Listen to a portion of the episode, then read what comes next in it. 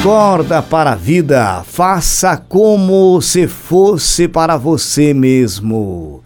Quando a força e o ânimo para realizar o que precisa ser feito no trabalho, na escola ou em casa estiver esmorecendo e a vontade de parar maior do que a de avançar, pense como se desta ação dependesse o que você mais valoriza e as forças serão reanimadas.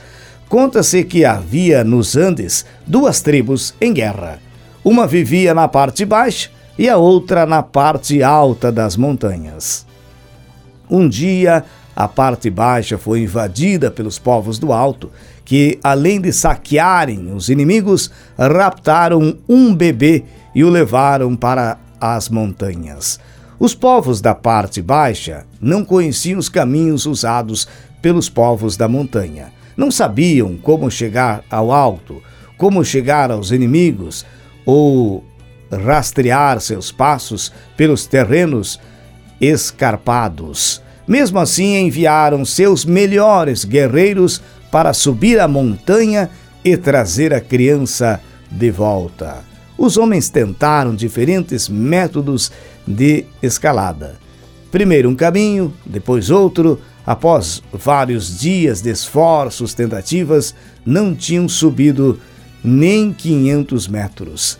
Sentindo-se impotentes e sem esperança, os homens da parte baixa consideraram a causa perdida e se preparavam para voltar para sua cidade. Enquanto arrumavam o equipamento para a descida, viram a mãe do bebê andando na direção deles. Perceberam que ela estava descendo a montanha e que eles não tinham conseguido subir. E então descobriram que o bebê estava amarrado às costas da mulher. Como era possível? Um dos homens a saudou, dizendo: Nós não tivemos êxito em subir a montanha. Como você chegou ao alto? os homens mais fortes e capazes da cidade não conseguiram? Ela encolheu os ombros e respondeu simplesmente: É que não era o filho de vocês que estava lá. Em tudo, faça aos outros como a você mesmo. E quando for para você mesmo, faça como se disto dependesse o que você mais valoriza e acorde para a vida.